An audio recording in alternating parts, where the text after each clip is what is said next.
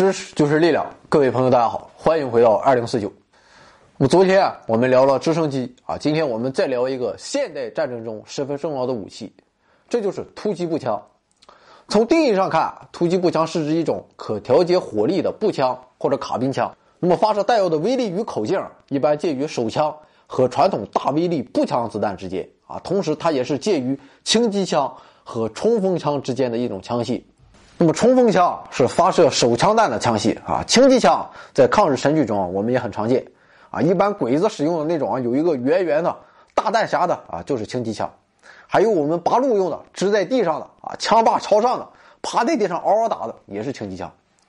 所以说，在现如今啊，大多数军队都把突击步枪作为了制式轻武器来使用，突击步枪很大程度上取代了更大、威力更强的步枪。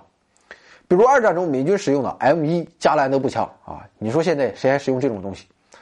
那么同样的啊，使用弹袋啊，就是枪外面拖一串子弹啊，一般也不能算作突击步枪。那么突击步枪的起源啊，可以追溯到一战，在一九零六年，俄国上尉弗拉基米尔·费奥多罗夫同志啊，设计出了一款小口径、火力可调啊、可用拆卸的合适供弹的步枪，并称作自动步枪。那么老费啊，还为这种步枪设计了6.5毫米的小口径子弹。但在一战中啊，这种自动步枪使用的是更容易获得的啊，日本产的6.5毫米口径的油板步枪弹。1915年和1916年，俄国的帝国军队已经装备了这种自动步枪。那么后来，苏联红军也装备了这种武器。不过，真正第一次实现大规模部署的突击步枪，还是纳粹德国的 STG-44 啊，意思是。设计于一九四四年的暴风雨步枪啊，听这名字就是希特勒起的。不过生产出来一年啊，德国就玩完了啊。暴风雨纵然生猛啊，可是暴风雨啊，一般就是一阵儿就过去了。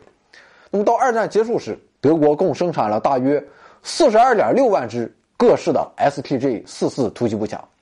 在苏德东线战场上，STG 四十四表现出色，展现出了出色的性能与适用性。在苏联极冷的天气条件下。STG 四十四每分钟的射速啊，依然达到了五百到六百发之间。STG 四十四的一个主要用处是啊，对抗批量生产出来的苏式 PPS 冲锋枪和依靠弹鼓供弹的波波沙冲锋枪。STG 四十四一种奇特的衍生型号，它具有弯曲枪管啊，并配有潜望镜设备。那么这样的设计有什么好处呢？这就使得 STG 四十四啊，能从拐角的安全一侧啊。绕过拐角进行射击，还有一种 STG 四四突击步枪，甚至配有早期型号的红外瞄准器。那么 STG 四十四在突击步枪中的历史地位是极高的，因为它对战后突击步枪的设计啊影响极大。比如美国的 M 幺六突击步枪啊，就是其中的佼佼者。一九四八年啊，美军细致研究了两次世界大战战场的伤亡情况，得出了结论，认为啊，战斗啊常常是在不期而遇的情况下近距离展开的。所以啊，你拿个大步枪啊，还没能反应过来就被人捅死了。打过 CS 的同志都应该啊有经验。那么，为了提高这样突发情况的作战能力，美军就必须给士兵配备速射型武器，这就促使了 M 幺六的出现。在六十年代啊，M 幺六在越战历经考验。一九六七年啊，M 幺六 A 一改进型突击步枪出现啊，并成为美军的标准军用步枪。现在啊。M 幺六 A 二型突击步枪已经被北约十五个成员国及其他八十多个国家所采用。不过，纵然 M 幺六啊十分牛逼啊，知道它的人啊其实并不多。因为突击步枪家族中有一个神奇作品，这一作品仿佛也成为了突击步枪的代名词，这就是 AK 四七。那么一提到突击步枪，我们首先想到的就是 AK 四七。我们也多么希望拥有一把明星同款啊。那么 AK 四七为什么这么成功了？使得它成为了拉登同志的最后一道防线呢。我们接下来啊，就好好唠唠 AK-47 这一枭雄的标配。AK-47 啊，是生产最广泛、最著名的突击步枪，于1947年设计完成啊。同样火力可调，依靠火药燃烧实现自动射击。为什么叫 AK 呢？这是根据它的设计者哈伊尔·卡拉什尼科夫的名字的首字母命名的。老卡同志啊，是在1938年应召入伍。那么，一九四一年六月，德国入侵苏联时啊，他还只是一个名不见经传的坦克中士啊，还是小卡。在一九四一年十月，小卡在布良斯克防御战中负伤，在康复期间啊，他闲着没事啊，他就开始设计一种冲锋枪。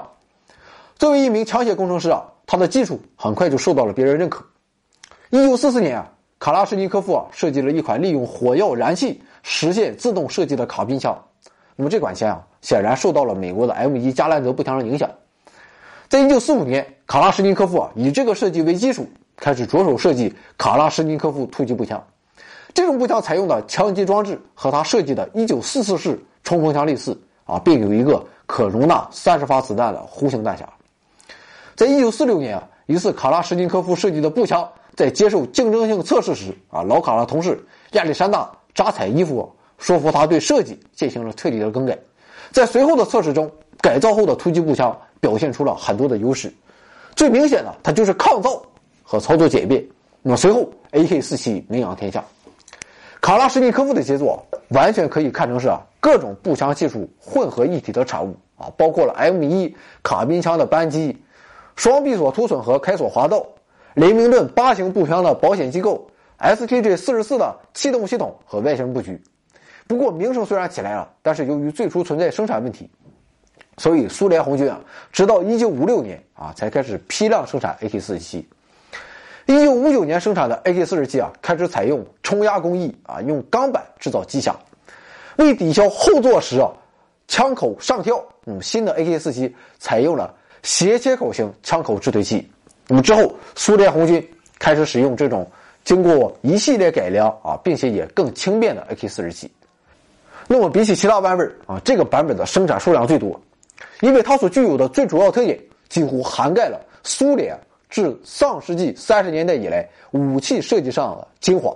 它简单紧凑，维护方便，可以承担粗暴的对待。啊，即使有机构，也可以正常射击。那么这些优点都得益于它的枪管、枪膛、导气活塞和气室内壁都镀有铬层。那么这样做是非常重要的，因为在上世纪啊，大多数军用弹药都含有氯酸钾。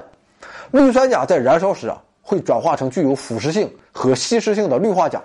这就需要经常清理啊，才能避免武器受到永久性的损伤。那么现在大多数武器配件也都经过了镀铬的处理。二十世纪后半期开始，AK-47 成为了全世界范围内各类游击队所使用的武器。在残酷的冷战博弈中，美苏之间也展开了代理战争，而 AK-47 正是这一场没有硝烟的战争中的明星。AK-47 啊，它廉价和简单坚固的特性。远远胜过了美国给其代理人提供的昂贵并且设计繁琐的武器，啊，如果能细心保养，并在适合的环境中使用，AK-47 的使用寿命可以长达四十年。苏联时代啊，造出了近七千五百万支 AK-47。嗯，另外，从阿尔巴尼亚到委内瑞拉，其他国家也生产出了一亿支 AK 类型的步枪。在这一点上，苏联完爆美国。那么，从发明之日起到现在。AK-47 已经被使用了整整七十年，它同二战中的其他一些武器一样，比如喷火战斗机或 T-34 型坦克，它们不仅仅是战场上令人生畏的夺命武器，更具有独一无二的文化地位。AK-47 啊，甚至出现在了莫桑比克的国旗和东帝汶军队的盾徽上，黎巴嫩真主党的旗帜上啊也有他的身影，同时他还构成了伊朗伊斯兰革命卫队的徽标。因为他是保卫祖国、维护利益和达成革命目标的象征，不论这种革命是正义还是非正义的，AK-47 都是他们的精神图腾。要说 AK-47 啊，为什么可以取得如此巨大的成功？也许啊，米哈伊尔·卡拉什尼科夫的座右铭阐明了一切，那就是复杂的东西都没用，有用的东西都简单，大道至简啊。